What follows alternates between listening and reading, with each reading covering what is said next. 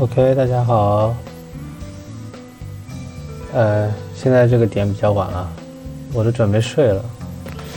但是突然又想一想，最近呃想到一个新的这个录制方式，我了解到这个方式应该叫它的方式啊，好像叫同期录音，就是说你一边嗯要要要。要要录你的，你要放的这个背景东西，然后你同时还要把你的声音给录进去，它是一个同期录音的一个概念。然后我就突然我想试一下，看能不能录一下，看这个效果怎么样。对。然后今天给大家听到的这个乐队的话，很熟了啊，就是我我个人最喜欢的我们国内的后摇乐队，嗯，就是网文。对。那今天放他们这张专辑比较特殊啊，我也是最近才知道的。他们这张专辑叫《瑞瑞瑞》，嗯，是二零零五年发表的。那有有个比较好玩的事儿，就是他个他的这个专辑在上线的时候，就是在呃各个媒体，就是流媒体音乐流媒体上线的时候，他那个曲目搞错了。曲目搞错了，就是说所有的曲目都是嗯错了一位，差不多是这样。我我当时很喜欢他们一首歌，其实以前听过，就是《最后的麻山》。其实《最后的麻山》，它本名就是是我们看到它就叫《最后的麻山》，对吧？那其实它的原来的专辑作品应该是，就没有搞错的话，它这个《最后的麻山》对应的应该是《酒狂》，对。所以所以其实我一直喜欢的是《酒狂》这首歌，我们等一下应该也会听到。那现在在放的这首是，呃，在放的是叫《隧道》，就是错掉的。那它其实原曲叫做《My Crime》，对。虽然放的是隧道，但是它真正的曲子是《My Crime》。OK。呃，今天继续，我刚插了一个小插曲啊，然后今天继续给大家读这个马尔克斯，因为好久没读了，然后想录个音，然后顺便。呃，再读一下。对，今天读的话是第十五节和第十六节。那我们很快就开始。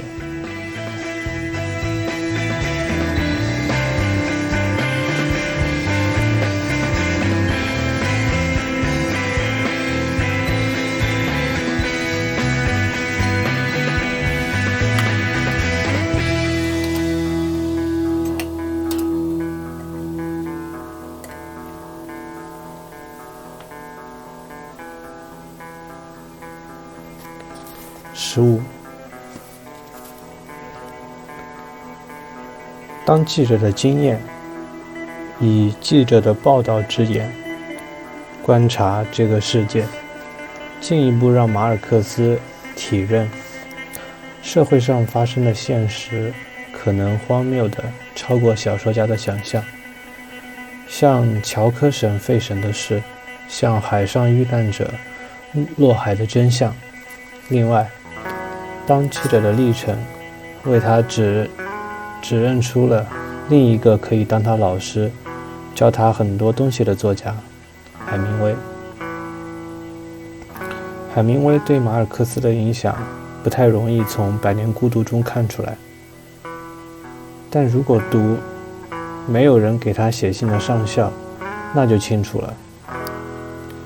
那种低调、内敛。简单的叙述背后饱含生命记忆与痛苦的张力。海明威的影响不止于没人给他写信的上校。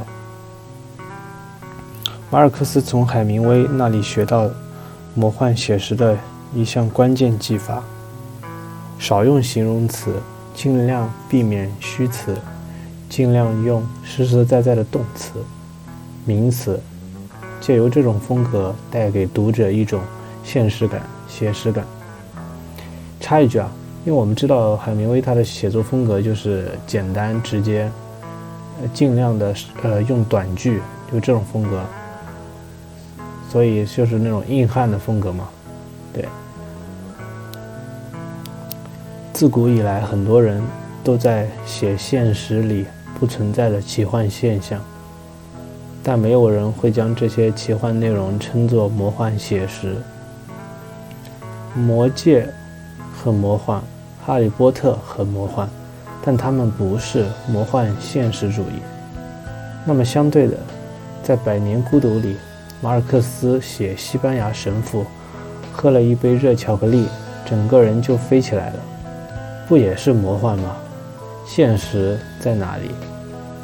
马尔克斯的写实，很大一部分是来自读者阅读时的感受。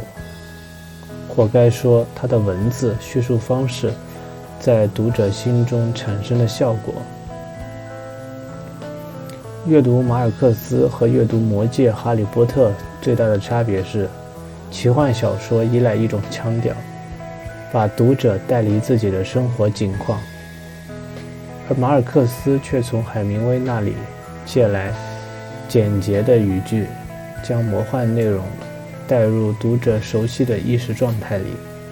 简洁的意思不是说每个句子都短短的，而是要去除掉那些让人在阅读中驻留、感受作品与现实距离的虚字。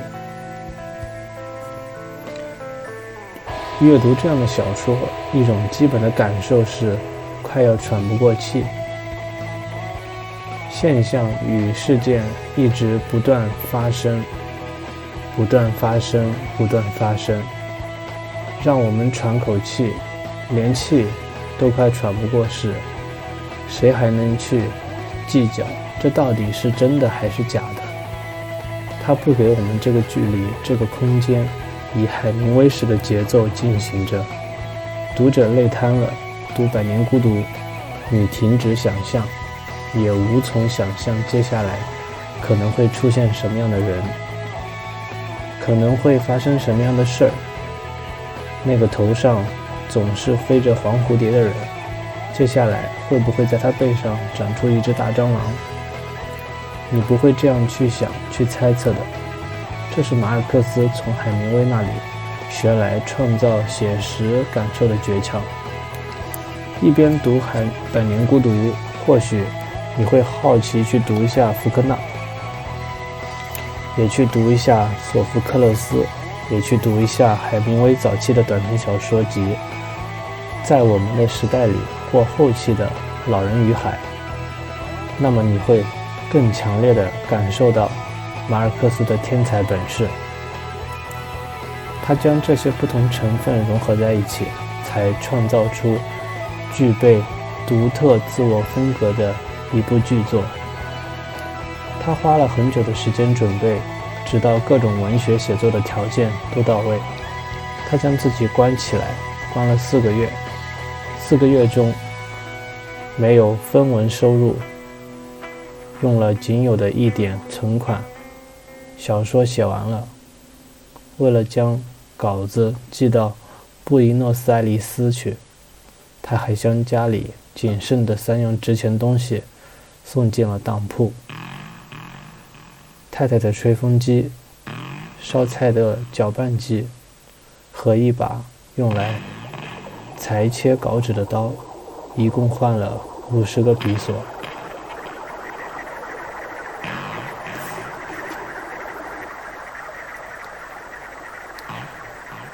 现在大家听到的这首歌叫《劳动公园》。啊，当然，它肯定原曲不叫《劳动公园》，它原曲叫做《隧道》。对，上面那首歌，呃，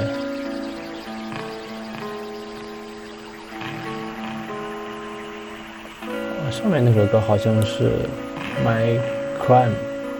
对，OK，问题不大。然后。后面大家可以对网文的这首早期作品感兴趣，可以拿过来听一下。我觉得早期作品他们还做的是挺直接的，对他没有会他没有把音乐，嗯，就是期望它可以呃承载更多的东西，因为他们现在的音乐都是比较丰富，然后。总是呃比较大的那种。那他们早期作品的话，他们还是想做一些不一样的。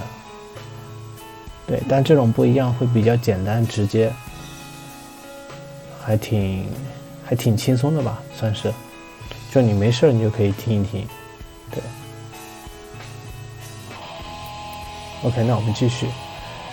十六。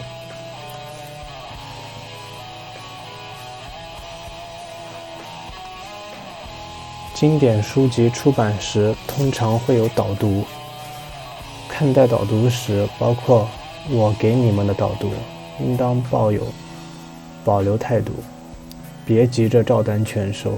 导读绝对不能取代文本，我们总还是要自己读文本，自己形成对书的看法、意见。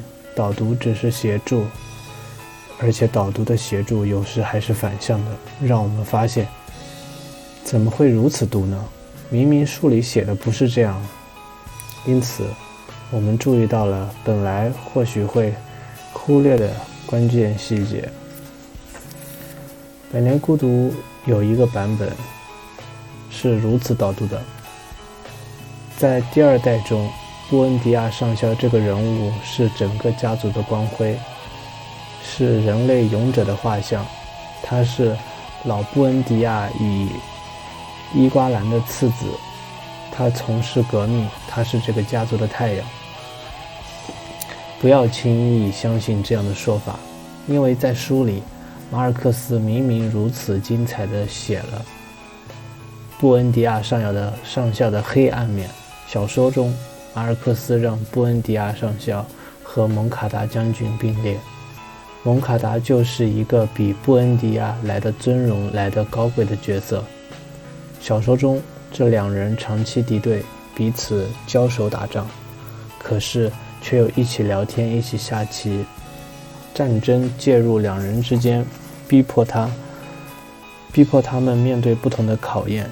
如果听从导读的说法，认定布恩迪亚上校是光辉是太阳，一不小心你就会错失马尔克斯的对照用意。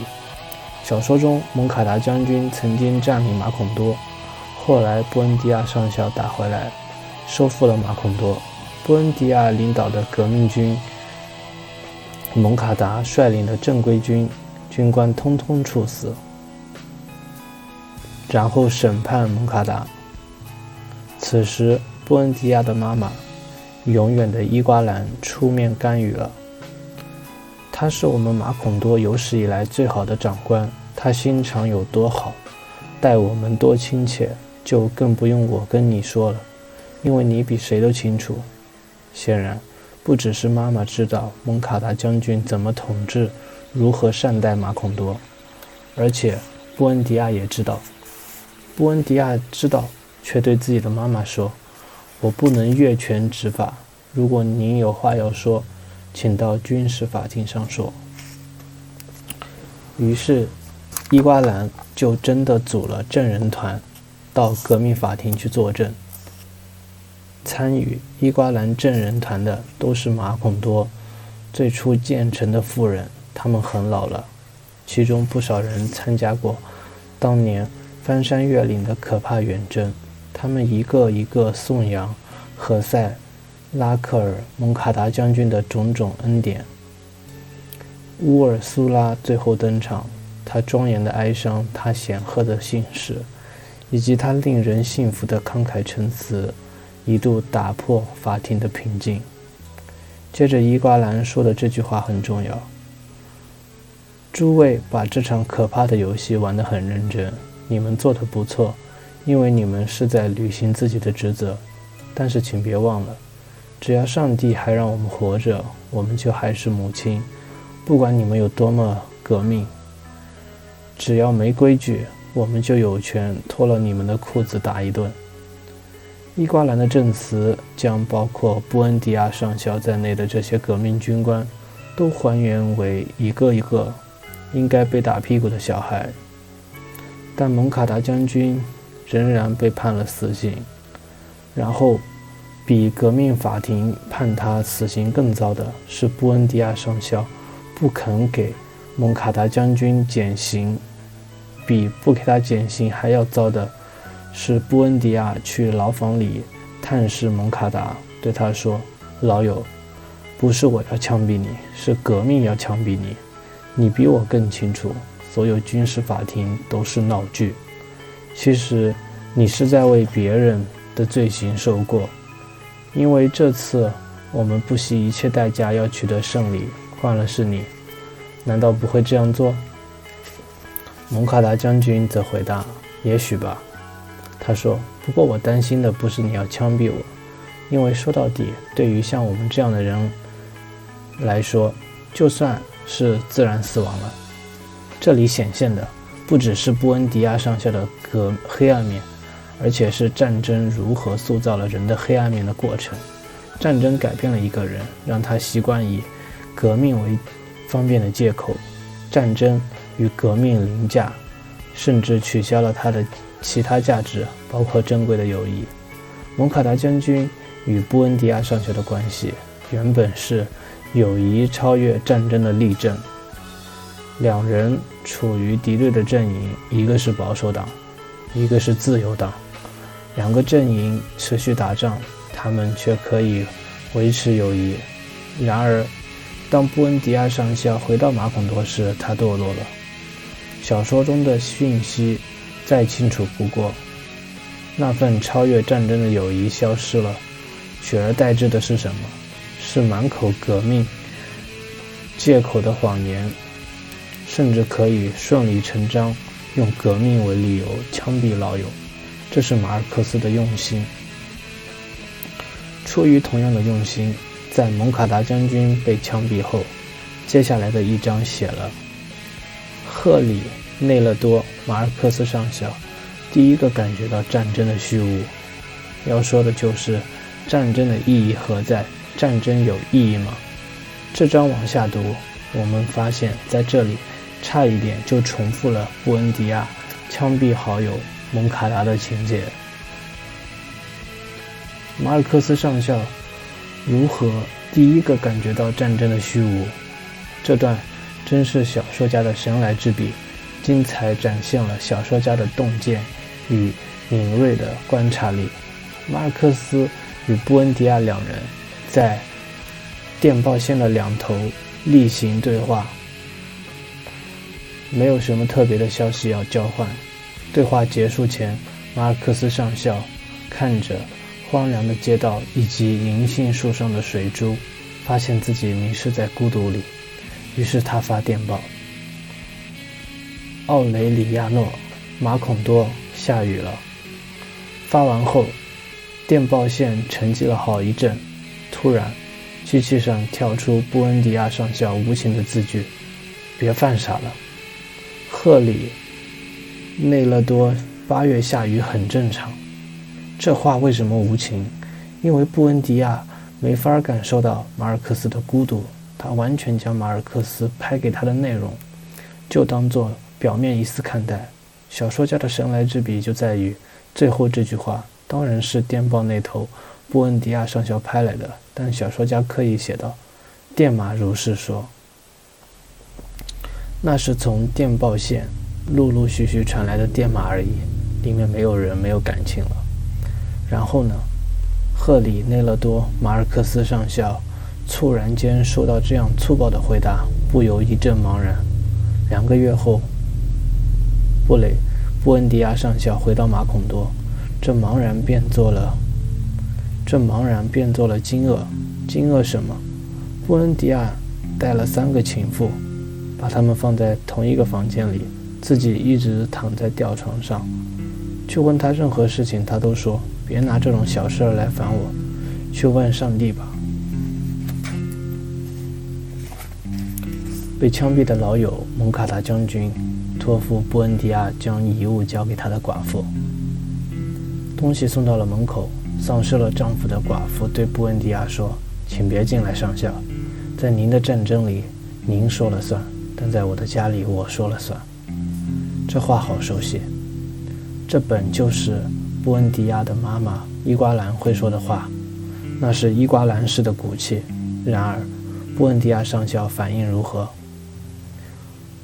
奥雷里亚诺布恩迪亚上校没有显出任何不快，但在私人卫队将那位寡妇的家夷为平地、化为灰烬之后，他的心才恢复平静。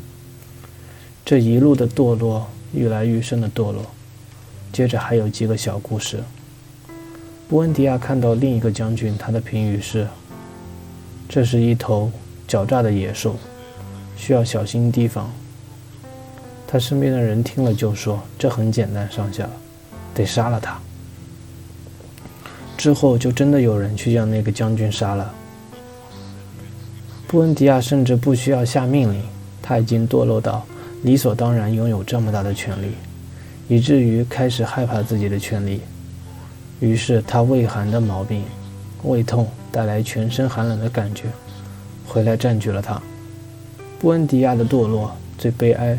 令人最无奈的抵触是他要枪毙马尔克斯上校，就连一直在身边的伙伴、最亲密的同志，如果阻碍了他的意志，布恩迪亚也会想杀他。马尔克斯上校只不过阻止布恩迪亚签约，对他说：“抱歉，上校，这是背叛。”布恩迪亚上校立刻命令：“交出你的武器，听候革命法庭。”革命军事法庭发落，又是革命法庭，又是以革命为借口，这是最黑暗、最黑暗的时刻。两天之后，马尔克斯上校被以叛国罪为名判处死刑。布恩迪亚上校躺在吊床上，不理会任何人的请求，而且下令谁都不能打扰他，但他阻止不了，没人能阻止得了。妈妈伊瓜兰出现，母子见面只花了三分钟时间。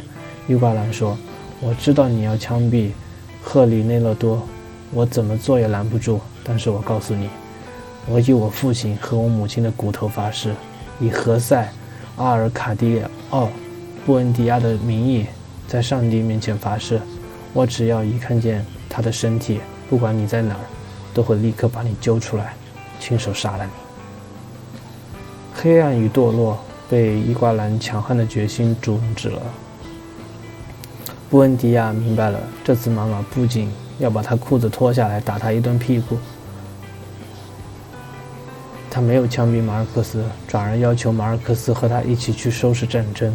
他决心要收拾这没完没了的战争。从开始打仗以来，已经打了三十二场，不断的对抗政府军，对抗保守党，处理各种复杂的关系。到后来，战争所带来的权利，战争的血腥。与残暴改变了布恩迪亚。马尔克斯上校明白地说了出来：“我宁可死，也不愿意看到你变成一个屠夫。”他变成了一个残暴的统治者。虽然听到马尔克斯这话，布恩迪亚坚决地说：“不会的。”然而，我们读到他的回应，心中难免产生反讽的感觉，因为我们明明已经看到他变成一个残暴的统治者了。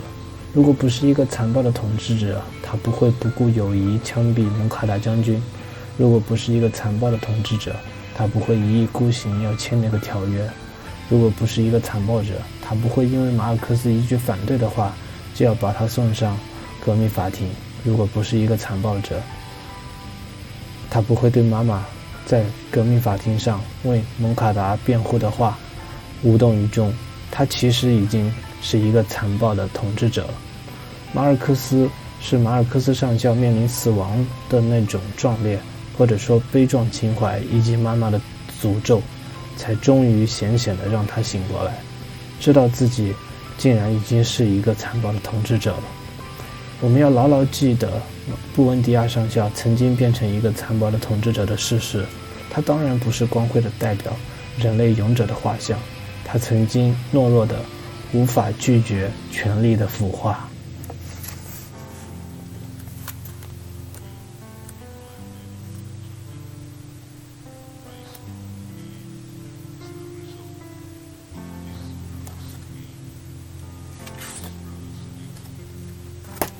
我觉得杨照老师他这里说的很重点的是，他给我们，嗯，说了一个导读，我们应该去怎么看待一个导读。然后他又说了，啊，关于嗯，布恩迪亚上校他是到底是一个什么样的人物？我们要立足于文本去理解。他这里其实也说了，就是整个的阐释了布恩迪亚上校为什么是一种残暴的形象，通过对呃情故事情节的一些描写，比如说他的妈妈要以性命来威胁。总之，他让我们看到了一个权力是如何腐化一个人心的，以及人在面对这样的权力的时候，他是怎么如何控制不住自己，这样的一直堕落下去的。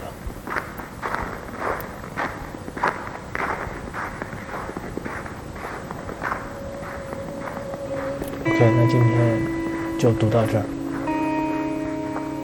大家早点睡啊，不要想我。